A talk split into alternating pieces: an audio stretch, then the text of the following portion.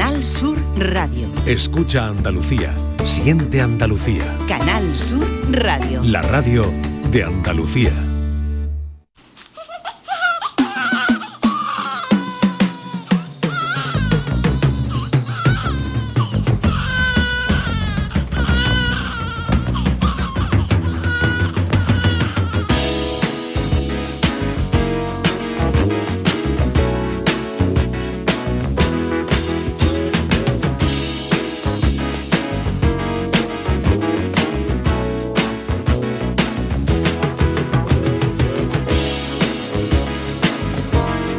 La tarde de Canal Sur Radio con Mariló Maldonado.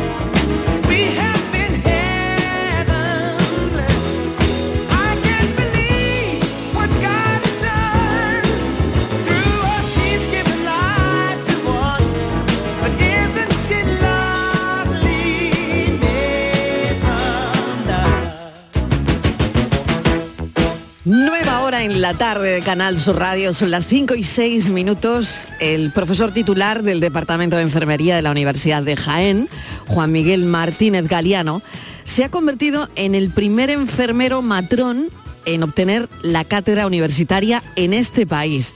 Queremos hablar con él para que nos cuente, bueno, pues cómo, cómo lo lleva, cómo, cómo le ha venido ese ese título, como les digo, el primer enfermero matrón en tener esa cátedra. Juan Miguel Martínez, bienvenido. Está en nuestros estudios de Jaén. Gracias por acompañarnos a esta hora de la tarde. ¿Qué tal? Muy bien, muchas gracias por la invitación a ustedes. Claro. Bueno, se ha convertido en el primer profesor del Departamento de Enfermería de la Universidad de Jaén en obtener esta cátedra universitaria y bueno, eh, supone un reconocimiento a la calidad del potencial humano, a la investigación y a la formación, que es muy importante que se imparte en, la Universidad de Jaén. Sí, así es. Eh, la Universidad de Jaén es una universidad relativamente pequeña, relativamente joven, tenemos unos 30 años. Y a pesar de ello, pues una universidad que de punta, que tiene un gran potencial, mm, no solo en sus recursos humanos de profesorado, sino en los alumnos que tienen, en los alumnos que se forman aquí en las distintas disciplinas, en las distintas áreas, son profesionales que son muy reconocidos no solo a nivel nacional, sino a nivel internacional y eso hace habla muy bien de la Universidad de Jaén.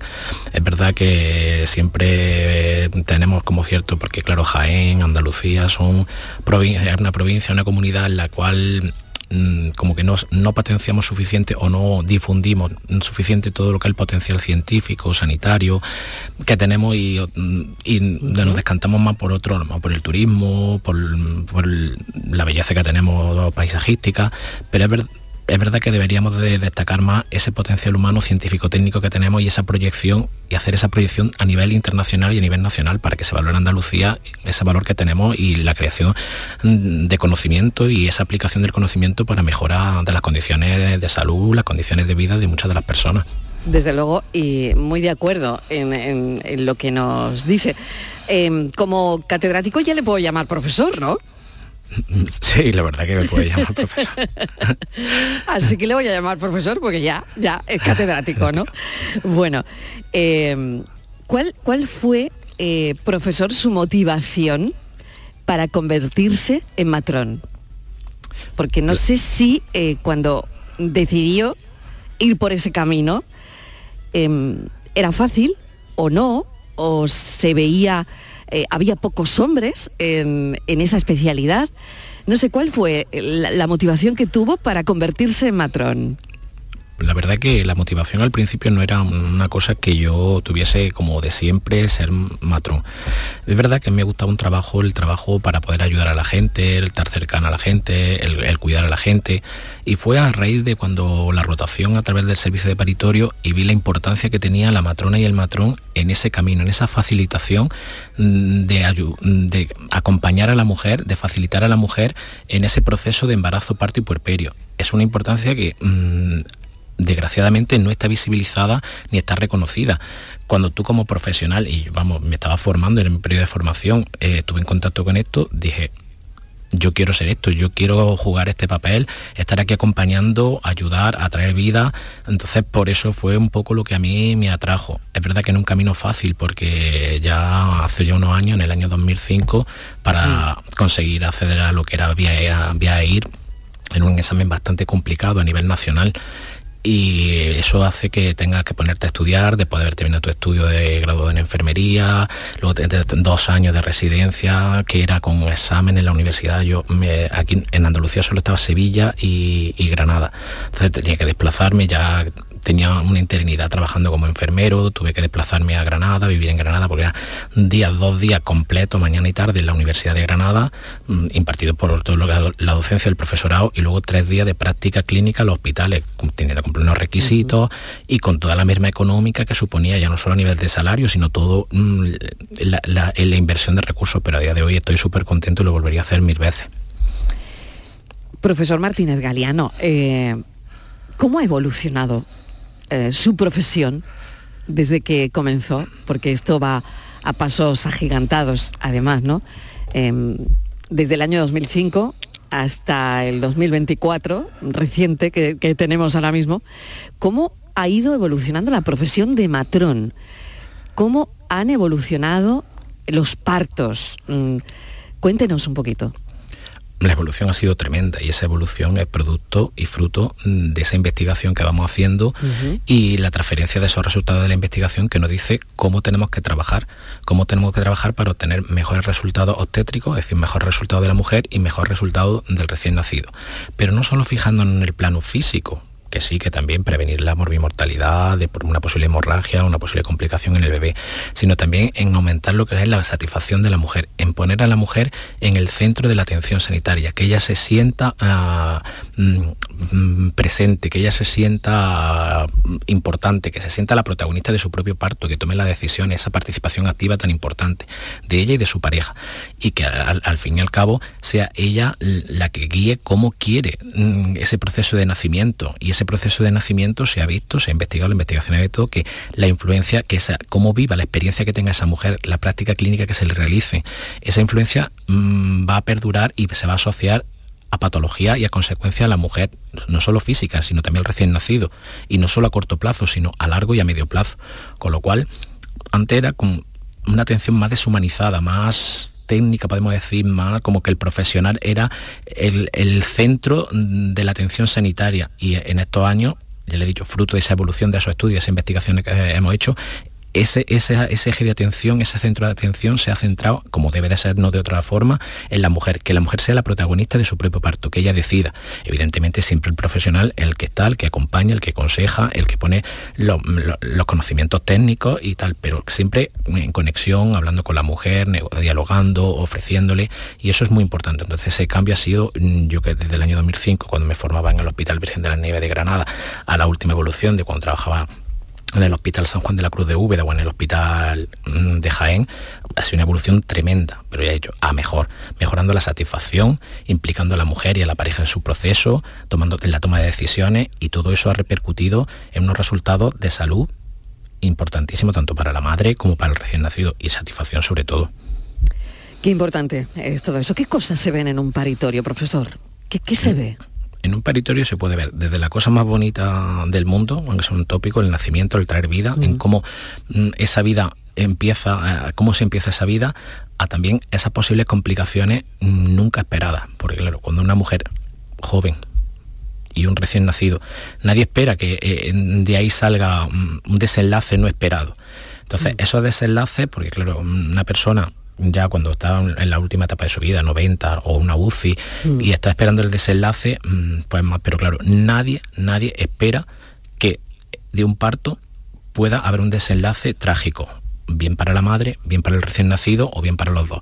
Entonces, por eso en el paritorio se dan... Aunque se piensa, profesor, ¿eh? eso se piensa, ¿no? Tanto cuando eres tú la que está dando a luz, que, lo piensas, como me imagino, eh, los sanitarios que están ahí, ¿no? E, es un momento, creo que de muchísima tensión, porque aunque no ocurra, aunque no se diga, pero sí se piensa. A ver, hombre, yo creo que siempre se tiene presente que el desenlace, pero mm, mm. sinceramente la mujer piensa, porque claro, además es un proceso doloroso, a pesar de toda la mm. técnica analgésica que tenemos, no solo la analgesia, la analgesia epidural, eso también evoluciona mucho en todo lo que son los métodos eh, complementarios alternativos, que ayuda a la mujer, pero no creo que sea un, pensamiento predominante ni que sea, la, la, mayoría piensan en cómo va a salir, es verdad, contra el proceso de dolor y tal. ¿Cuántas mujeres afortunadamente Mm, tiene un desenlace trágico o cuántos recién nacidos tienen, muy poco, afortunadamente muy poco. Y eso hace que sea lo extraordinario y que sea lo que llame la atención, porque es verdad que una mujer joven nunca se espera un desenlace así. Una mujer en torno a los 30, 40 años, nunca te espera ese desenlace. Pero es verdad que es un proceso que puede tener complicaciones, complicaciones que pueden llevar, por eso, pero afortunadamente estamos, el sistema sanitario cuenta con unos profesionales, con unas matronas, con unos matrones, con unos ginecólogos, con otros profesionales sanitarios súper formados, implicados, sensibilizados y que mm, evitan y ponen todos los medios y recursos en su mano, los que tienen y los que no tienen, para evitar que esto suceda tanto, con la tanto para prevenirlo como si en el caso de que se sucediese poder actuar. Entonces mm, podemos estar bastante tranquilos que el sistema sanitario público cuenta con unos grandes profesionales que van a, nos van a garantizar que todo va a ir lo mejor posible y la mayoría de las veces afortunadamente acaba con un final muy feliz. La madre y el recién nacido felices.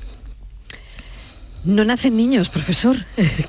¿Qué, me dice con esto? Que bueno, tenemos los, datos ahora recientes ¿no? de los estudios demográficos, que no nacen niños la tasa de natalidad, pero bueno, esto no es un dato mm. nuevo, la tasa de natalidad mm. ya llevamos años advirtiendo que cada vez hay menos número de nacimientos. Mm, ¿Por qué? Distintos factores, factores sociales, factores eh, económicos y tal. Hasta ahora la medida, la conciliación de la vida familiar y laboral. Se ven que las medidas hasta ahora, por los resultados, por eso por esa tasa de natalidad, no están siendo todo lo efectiva que debía. Entonces yo creo que habría que abordar el tema qué es lo que pasa para, la, natalidad. Mm, la, mujer cada vez se incorpora al mercado de trabajo, la mujer cada vez más madre eh, cuando decide serlo a una edad más mm, tardía. cada vez se tiene menos número de hijos. Antes, normal, familia numerosa de cuatro, cinco, tres. Hoy en día es la media está, vamos, no llega ni a los dos, a los dos hijos por pared, por, por mujer. Entonces, algo eh, algo está fallando. Habría que hacer, claro, en medida, habría que hacer un análisis en profundidad para detectar realmente cuáles son los problemas, cuáles son los factores que hacen que no haya natalidad. Muchos se conocen, claro, la, mujer se incorpora al mundo laboral y las condiciones laborales, por muchas medidas de conciliación que se tomen, no son las más, la, más idóneas para la incorporación. Luego, la situación económica la que está. Entonces, son factores que habría que la administración, la empresa, tendrían que articular medidas para intentar amortiguar y facilitar la natalidad en distintas medidas, vamos, sobre todo Jaén y muchas de las provincias, las tasas de natalidad y, entre la inmigración y tal son poblaciones que la, España vaciada, ¿no? Entonces mm. habría que articular y mm. facilitar sobre todo la fijación de la población y en, territorios como por ejemplo Jaén y otras zonas de Andalucía en la cual la, eh, la población está mermando. Quiero hablar de un, estudio, em, porque ha, realizado el, profesor Martínez Galeano un estudio muy interesante que revela las ideas suicidas en, mujeres embarazadas o que acaban de dar a luz. Usted ha visto que esto ha crecido de forma significativa en los últimos años hasta llegar a afectar al 19% de mujeres, si no me equivoco en el dato, que lo tengo aquí delante.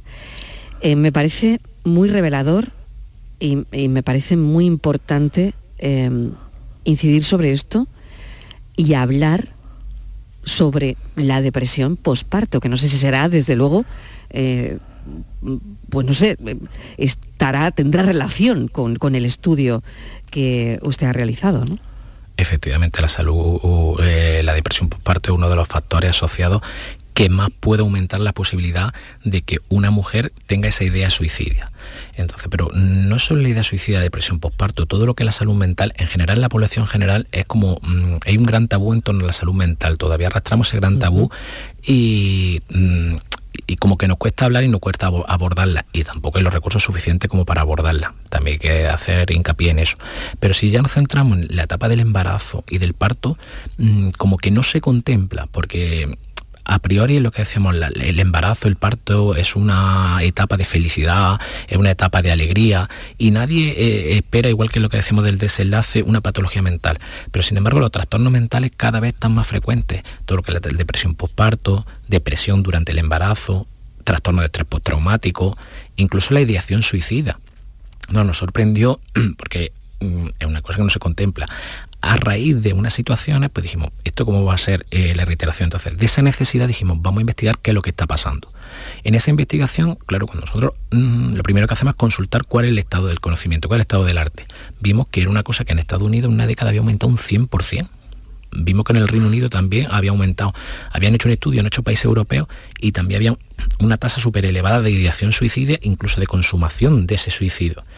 Y en España encontramos que no había ningún estudio. Claro, dijimos, qué es lo que estará pasando en, España.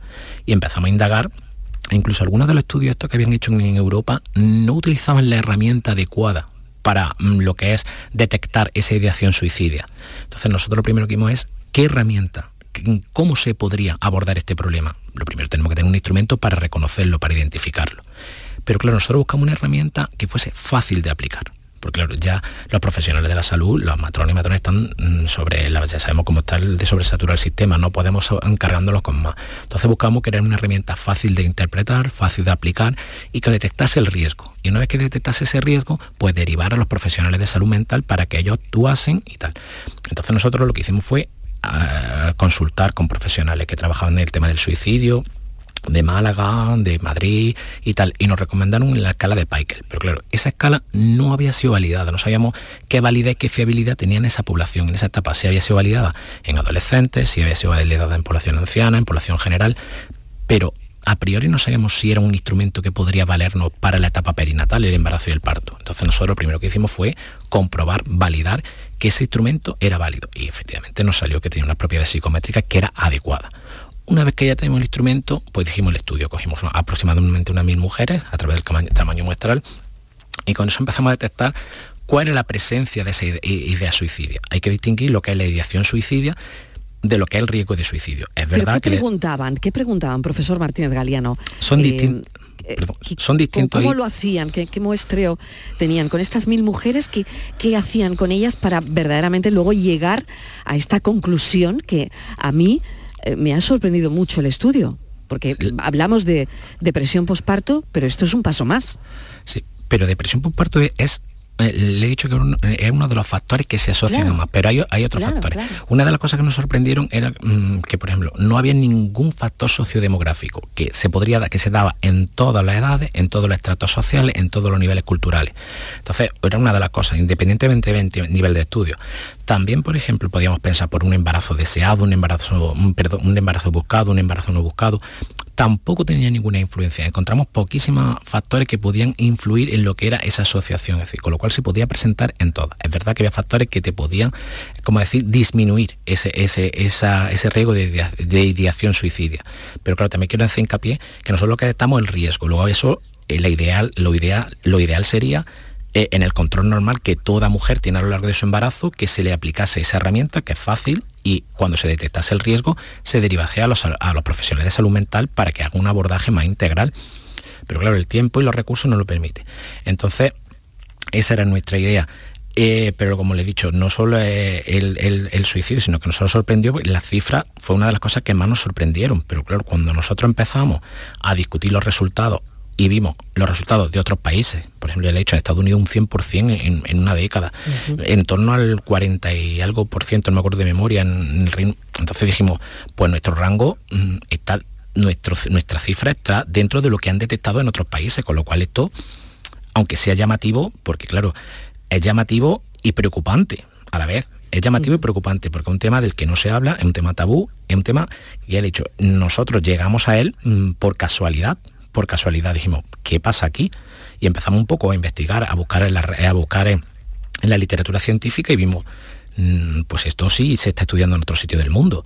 Y entonces fue cuando empezamos y nos surgió la idea de, vamos a ver cuál es la situación aquí. Vamos a poner, vamos a visibilizar esto y a sensibilizar. Y desde ahí, y quiero aprovechar para agradecer al Canal Sur eh, la difusión que le dio a través de, de, esto, porque claro, difundir porque todo lo que no se habla no se conoce. Entonces, claro, mm, es una cosa que Canal Sur en eso ha colaborado y quiero agradecer a Canal Sur porque ha puesto el foco y mucha gente se está mm, a raíz de la noticia mucha gente ha consultado mucha gente ha pedido la escala mucha gente se está interesando incluso las propias matronas pues mm, aunque oficialmente no venga reconocido dentro de lo que es el proceso de atención integral del parto y puerperio, que podemos decir que es como el, guion, el protocolo que ellas siguen para ese seguimiento, muchas matronas me consta que ya se están preocupando y, lo están introduciendo, porque es verdad que una, una situación un hecho preocupante y sobre todo las cifras que da y las consecuencias que puede tener, no solo por el hecho que conlleva a que puede llevar e, e, el hecho del desencadenante, sino porque esa ideación también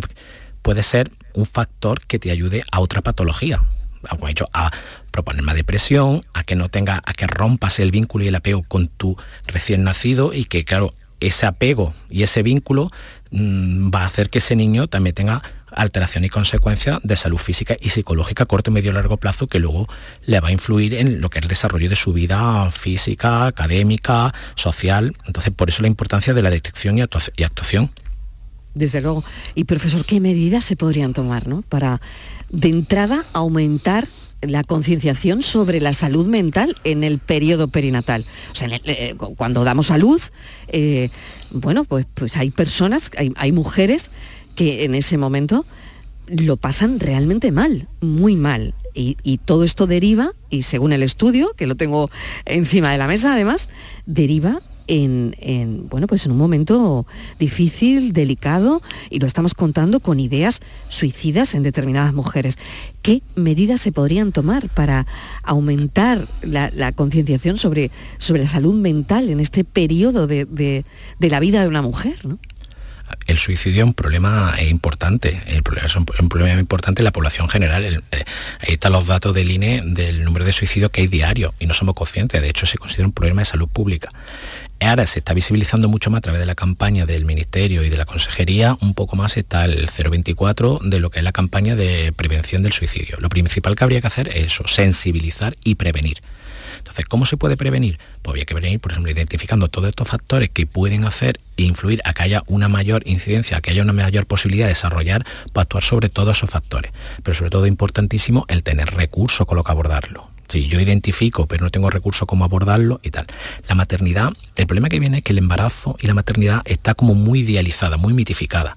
Incluso es lo que decíamos, a la mujer durante el embarazo se le presta mucha atención, tiene muchas consultas de control del embarazo, de control del parto, pero sin embargo una mujer, una, mujer, una vez que la, perdón, que la mujer da a luz, mm, como que no olvidamos, entre comillas, perdón, no olvidamos de ella. Ya toda la atención va para el recién nacido, control del niño sano, pediatra y tal. Hay una sola visita después del parto, una sola visita, la visita puerperal.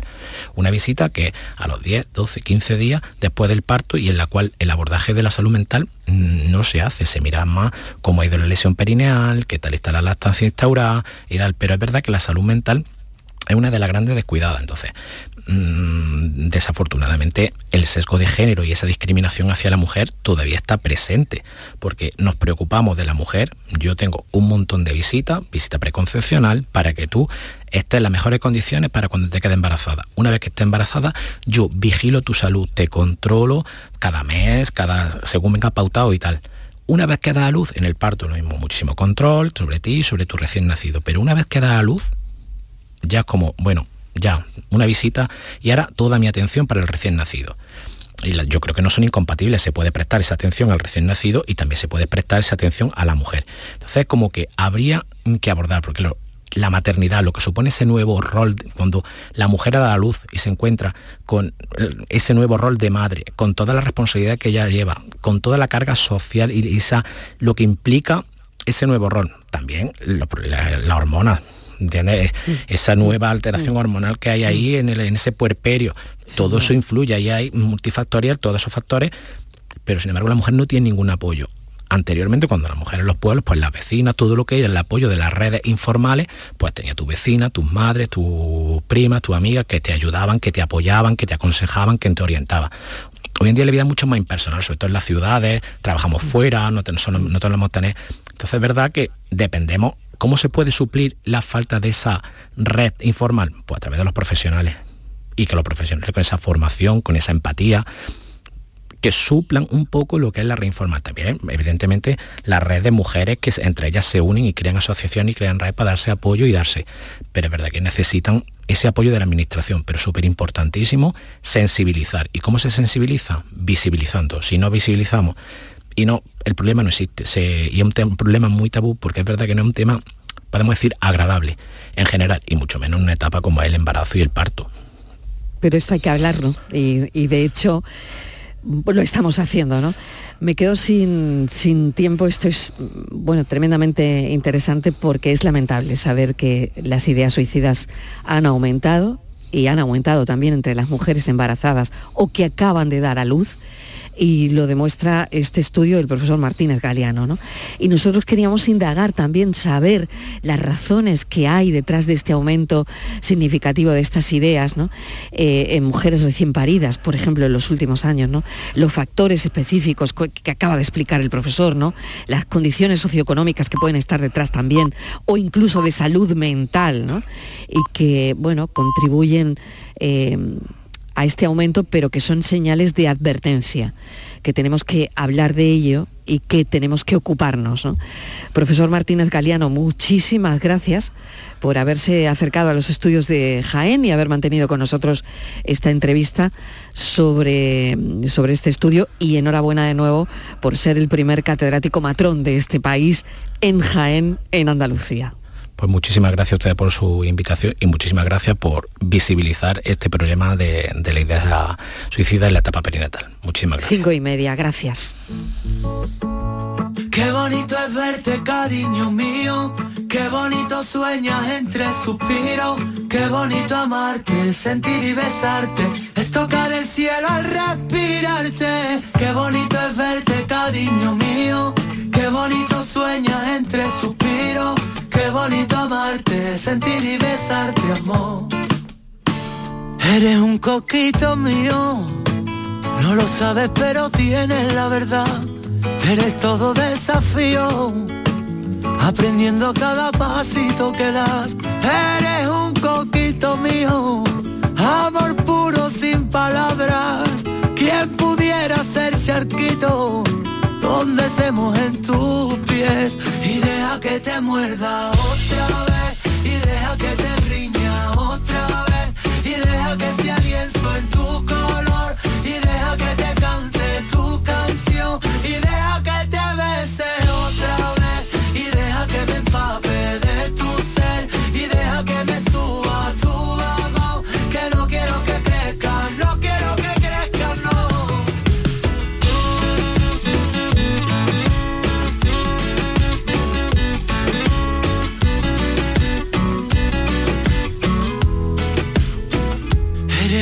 coquito mío, malabares con un trocito de pan, el columpio que perdimos, el vaivén que nos devuelva la verdad, y es que este amor infinito es el gallo en la mañana, cosquillitas en la cama, entre un gato y un rato, y deja que te muerda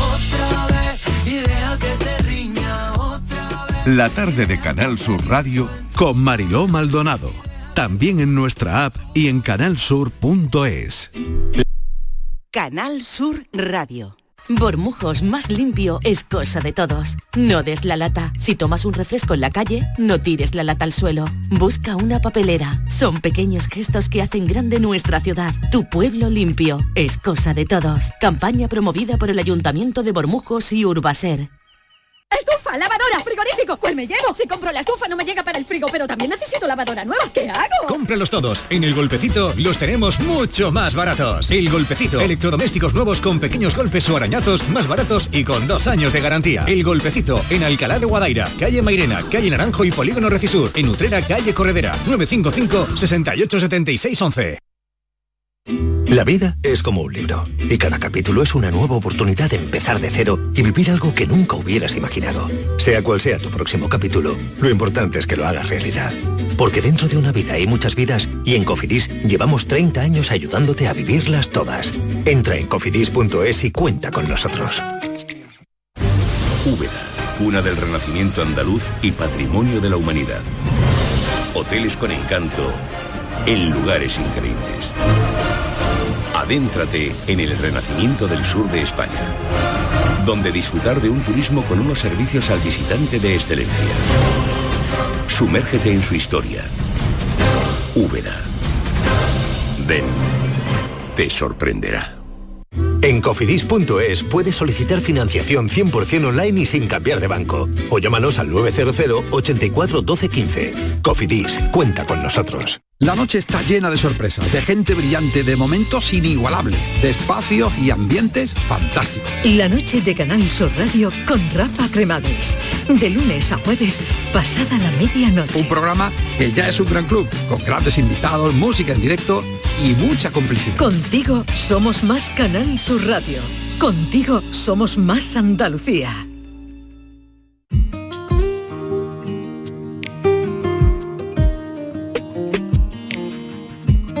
La tarde de Canal Sur Radio con Mariló Maldonado. También en nuestra app y en canalsur.es. A mí me gusta el morenito de tu cara, te he buscado en cada tarde. ¿Saben lo que es la corresponsabilidad y la parentalidad positiva?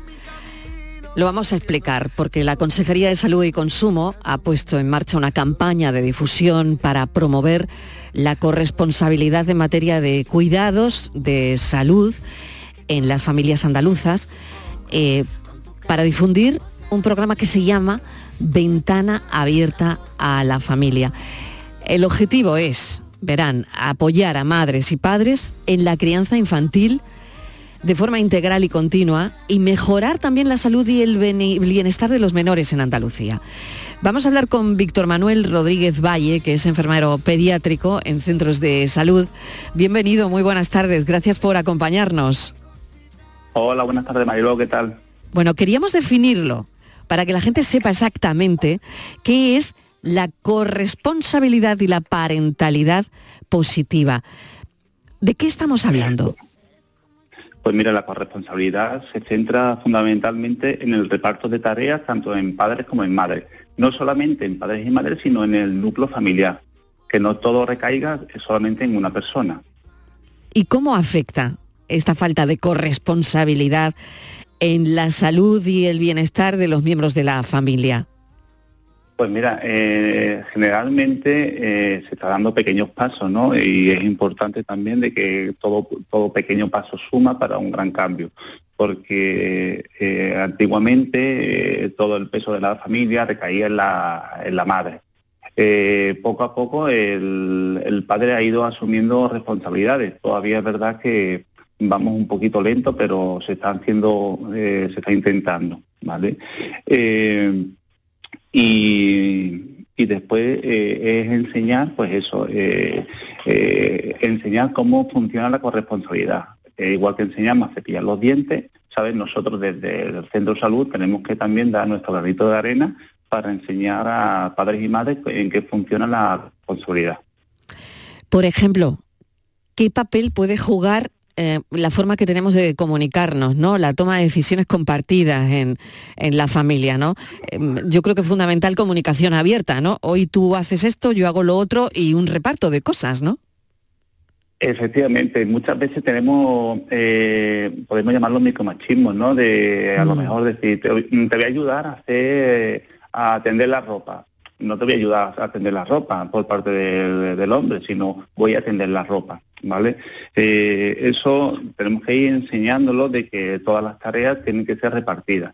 Y ya lo que te estaba diciendo antes, Mariló, no Mm. solamente Mm. eh, en el caso de padres y madres, sino que los niños también tienen que tener su función, ¿vale? Tiene que, tiene que saber que igual que tiene, eh, tiene unos derechos, también tiene unas obligaciones dentro de, dentro de la, de la casa. Cosas tan sencillas como cuando viene en consulta y le preguntamos, ¿el niño es capaz de vestirse solo? Sí, y lo hace no porque voy con prisa. Entonces, Claro, él, claro, él cree claro. que él cree que lo está haciendo mal, porque dice, dice, es que me viste mi madre cuando yo puedo vestirlo. Ahí entra también el, el tema de los tiempos, ¿sabes? Y es, es complicado y muchas veces la falta de tiempo por parte de los padres eh, hacen que el niño se sienta como eh, a lo mejor no menospreciado, pero que sí que no se tiene en cuenta eh, el tiempo que él necesita en hacerlo. Claro, ¿y cómo sería la mejor manera de hacerlo, Víctor Manuel? Porque es verdad que mm, hay que dar ideas, ¿no? Y algunos ejemplos prácticos de cómo, lo- de cómo los padres podemos compartir de, de- de alguna forma mm, esas responsabilidades con ellos, ¿no? Yo creo que has puesto un ejemplo muy bueno y muy gráfico, que a veces no dejamos a nuestros niños vestirse solos, ¿no? Porque es verdad, No eh, dejan- tardan, no mucho más de lo que nosotros tardamos en, en un pispás, ¿no? Pero a lo mejor el secreto está en compartir ese trabajo, en levantarlo un poquito antes, en fin, porque al final eso a la larga va a ser mucho mejor, ¿no? Efectivamente, ¿sabe? Eh, es importante al niño pues darle su tiempo, un tiempo razonable para cumplir esa tarea. Eh, es un niño y por lo tanto no lo va a hacer eh, igual igualmente rápido como lo pudiéramos hacer su- sus padres, ¿vale? Y si está realizando alguna tarea, pues esperar a que termine, no eh, in- porque vaya más lento tenga que hacerlo, por ejemplo. ¿no? Eh, el niño está comiendo, él ya es capaz de coger la cuchara, pero come bastante más lento del- de lo que come un adulto, como es lógico y normal, porque está aprendiendo. Eh, eso es lo que, lo que hacemos muchas veces los padres es eh, cogemos la cuchara y se, lo- y se la quitamos y empezamos a dársela a nosotros. El niño aprende de que para qué lo va a intentar si lo está haciendo mal, ¿vale? Entonces habría que dejar su espacio y su tiempo. Y verá que así, por ejemplo, pues que respeta sus intereses.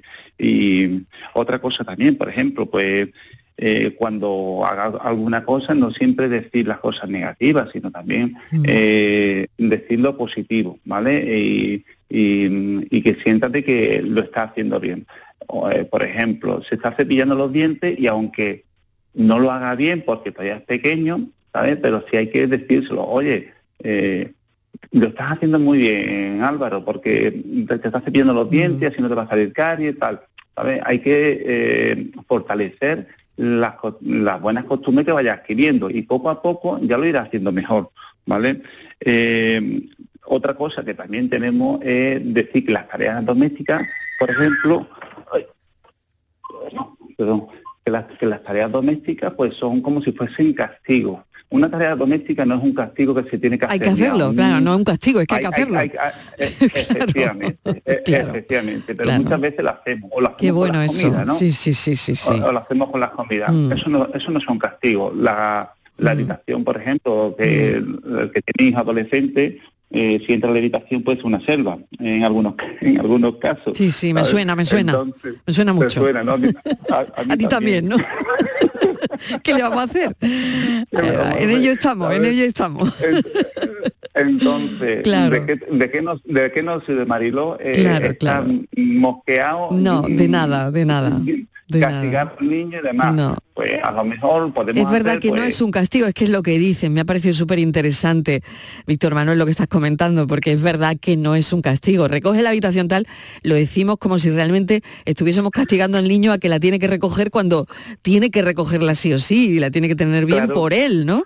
Básicamente por, por él, ¿no? Claro. Pero muchas veces muchas veces es culpa nuestra por Sí. el tono que utilizamos. Totalmente, ¿sabes? totalmente de acuerdo. Utilizamos, ¿sabes? Utilizamos Mm. un tono de castigo, ¿sabes? Y, y no nos damos cuenta que a lo menos si nos grabara, si no, no- nos grabábamos eh, y después nos vemos y dice, ostras, es que estoy, est- he Claro. elevado un poco la voz, eh, sí, sí, a lo mejor la expresión de la cara cambia.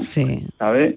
Y, y eso al final hace que lo vea como un castigo. ¿Saben? Al final, eh, de lo que se trata, Marilo, tanto de la corresponsabilidad como la parentalidad positiva, de, de tener una comunicación dentro de la familia, ¿sabes?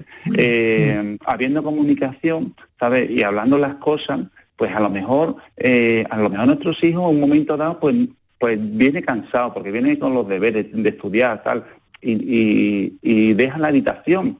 Bueno, pues ya lo recogerá al día siguiente. No Claro. tiene por qué ser cuando nosotros digamos. Claro, claro. ¿sabes? Eh, en su espacio. Pero sí que tenga esa cosas- responsabilidad, ¿no? De, de- de Eh, hacerlo.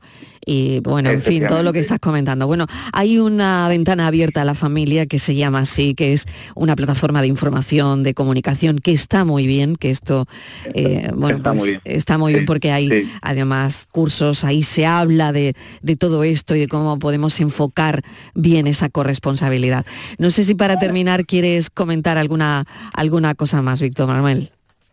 Pues mira, Mariló, eh, hablando de eh, la página de Ventana en Familia, que es ventanafamilia.es, eh, aparte que te tiene mucha información, ¿sabes? Muchas veces eh, lo queremos centrar en cosas que nos pasen a nosotros, ¿vale? En dudas que, no, que nos presenten. Entonces tiene una tiene una carpeta, un- una zona donde pu- pueden enviar las dudas, ¿sabes?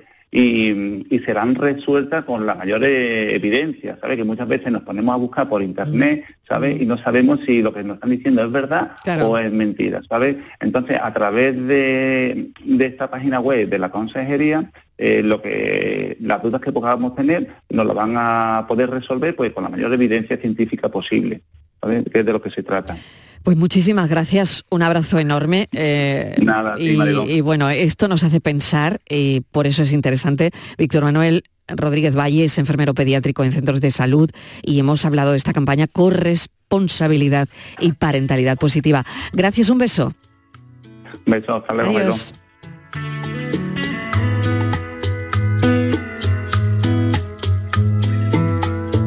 Hay mentiras en los labios, hay mentiras en la piel.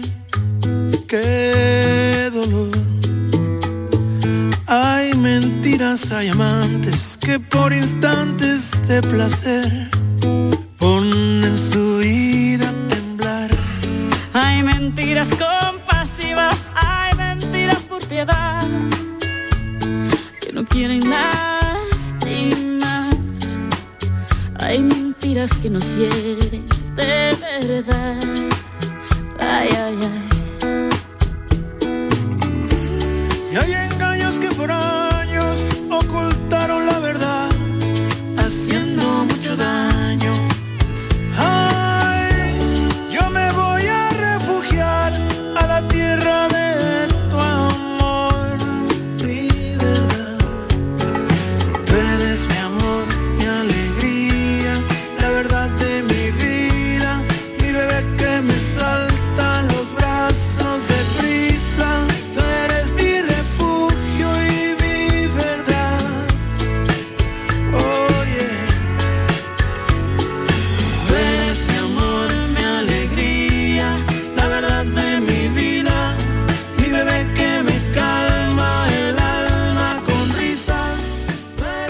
De Canal Sur Radio con Mariló Maldonado. También en nuestra app y en canalsur.es.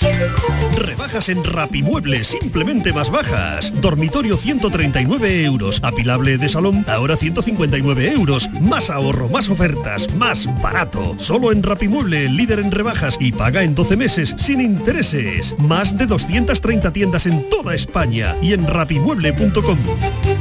Quiero compartir contigo en Canal Sur Radio el inicio de las mañanas de los fines de semana. Te espero en Días de Andalucía con toda la actualidad, música, literatura, ciencia, entrevistas, cine, flamenco. Los fines de semana puedes disfrutarlos de una forma muy especial en Días de Andalucía.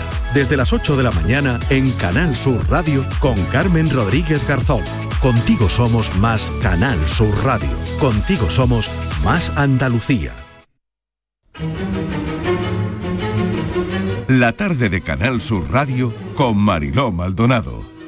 Contenta porque a esta hora llega Diego Abollado, nuestro hombre de la cultura. Diego, ¿qué tal? ¿Cómo estamos? ¿Qué tal? Muy bien, saludo a Estíbaliz Martínez para decirle que estoy contenta. ¿Estás ¿eh? contenta? ¿Por qué? Sí, ¿Qué ha pasado? porque, bueno, el balneario de los Bueno, baños del Carmen declarado bien de interés es que- cultural. Es que, yo te llamo desde el balneario. contenta. Yo te llamo desde el balneario, Mariló. Yo soy muy de balneario y de los baños Y del Carmen yo- totalmente. y, bueno, qué maravilla, Mariló. Oye, qué bien. Qué ¿eh? maravilla. Estoy yo aquí en una terraza mirando al mar, ese Mediterráneo, y es que me encuentro de maravilla. Me ha dicho Diego, ¿me acompañas, Estivaliz, al balneario Hombre, si es de los de baños del Carmen? Y le digo, por favor, no hay mejor plan.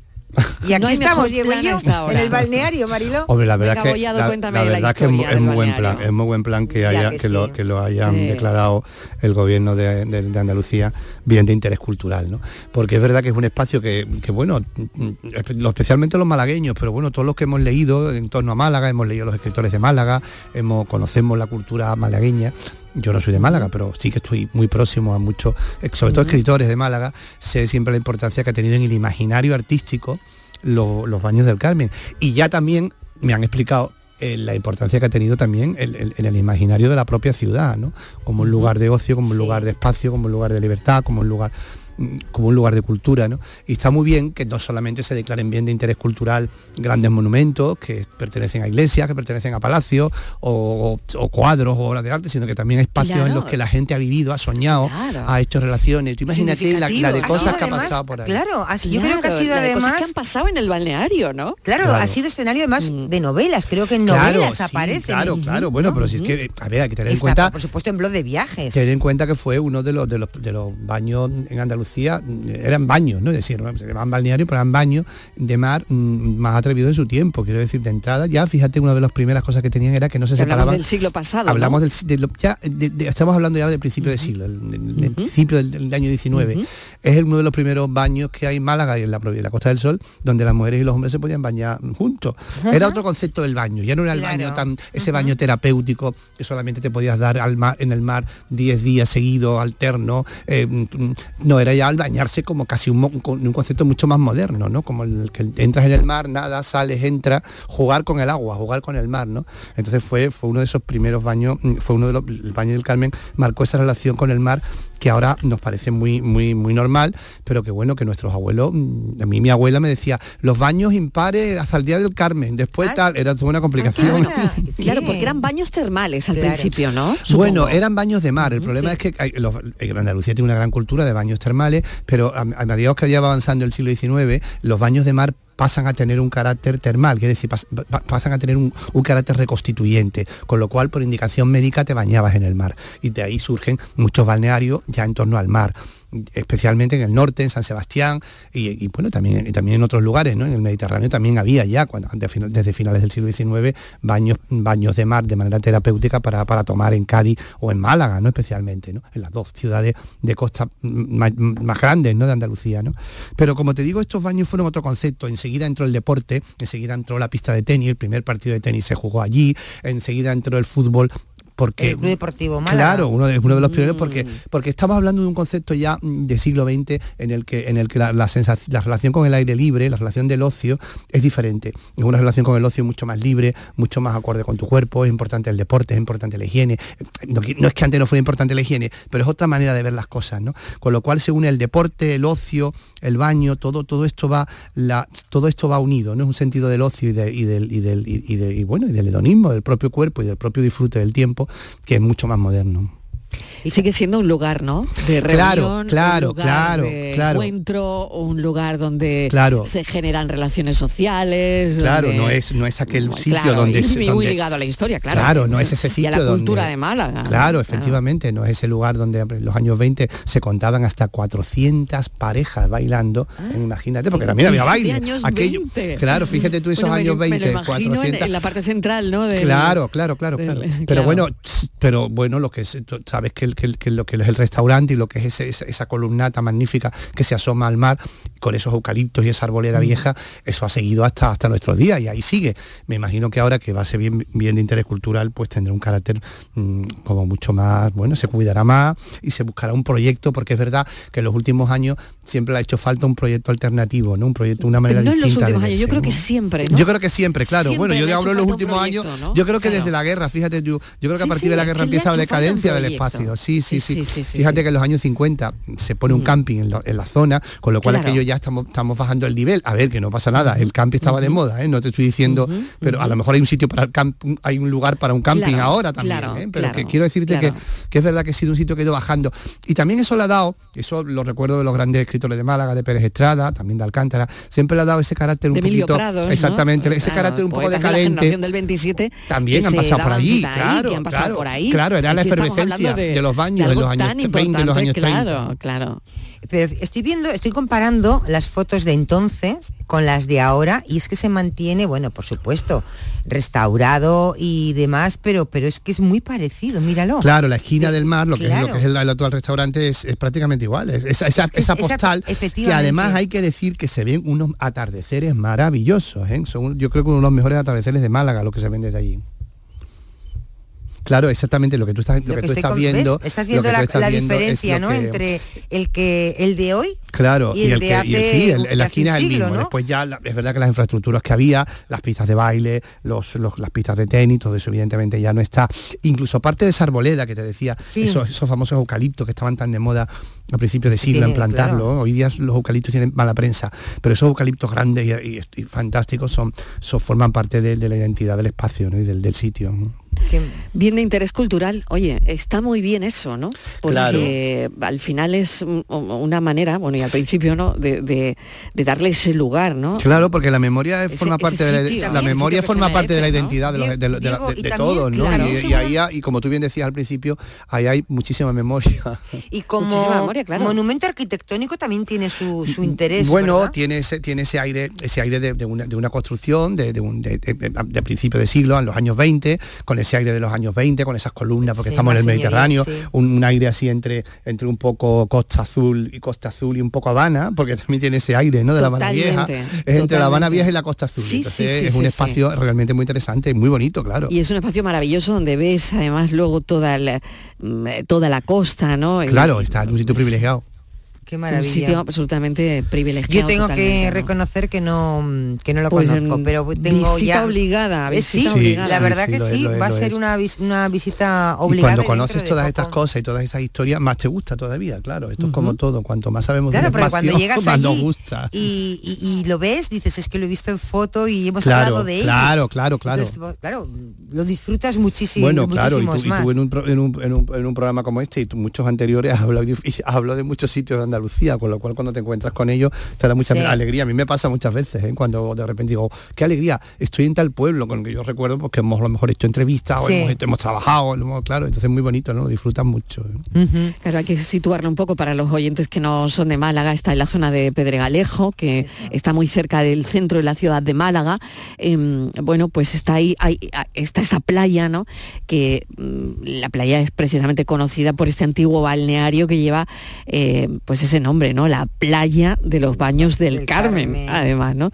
Que fijaos el nombre, ¿no? De los baños. Claro, del Carmen, pero seguramente, seguramente se fíjate iba a tú, bañar, ¿no? claro, porque además ya te digo que, que lo- Y- esos baños de se mar terapéuticos, ese nombre, ¿no? esos baños del mar terapéutico giraban mucho en torno a las festividades. Si tú te bañabas 10 días antes del Carmen o 10 días después, o ya, y ya no te podías bañar en todo el verano, era como, un poco como complicado, ¿no? Y claro, en esta época, en los años 20, ese principio, ¿no? De, de- hay que decir que el baño, hay que decir que los baños era un club privado en el que había, en el que por el que desfiló también toda la gran Claro, burguesía, toda la burguesía malagueña, toda la yo- burguesía yo malagueña. no sé si, si la playa estaba abierta. No, o no. claro, probablemente no. playa Claro, probablemente cerrada. no. Estamos hablando, Claro hombre, que- ya después sí se abre, ya después Claro, de la- porque no se puede cerrar años- ninguna en- playa. En, los años pero- 40 pero ya se, va, en los se abre al años 40 público. esa playa estaría cerrada. Claro, se va abriendo para ya poco después. determinadas personas. Claro, ¿no? claro, claro, Claro. Lo bueno también es que ha vivido, por eso también se ha quedado en la memoria, ha vivido distintas etapas, desde esa etapa más cerrada, más glamurosa, por así decirlo, y más, más, más- más pegada a las tradiciones de la gran burguesía malagueña, a Mm. después también ser un sitio público en el que podía ir todo el mundo, ¿no? Por eso nos ha, ha pillado a, a muchas generaciones de malagueños y también a distintas, a distintas estructuras, a distintas, a distintas clases, claro, sociales. Claro, pues ya es para todo el mundo, ¿eh? Exacto, Porque claro, muy bien. ahí- porque desde ahí se puede disfrutar, eh, sea cual sea tu rango, Claro. de uno de los mejores atardeceres. de Eso es lo que yo, eso es lo que yo ¿eh? recuerdo, Mariló. sí. Es eh, de los mejores atardeceres que se pueden ver en Málaga. Ese es el sitio. ¿eh?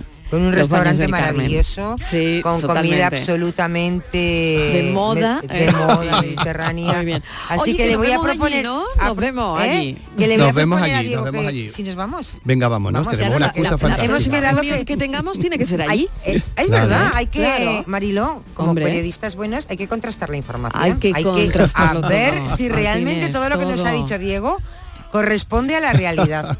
Totalmente, lo comprobaremos allí in situ. Os llevaré a los baños del Carmen. Llévanos, please. Llévanos, nos dejamos. Gracias. Hasta Diego luego. Collado, como siempre, un beso bien Un de interés cultural, playa de los Baños del Carmen. Y gracias Estíbaliz Martínez, mañana más. Mañana Ahora nos quedamos con el espacio por tu salud, enseguida.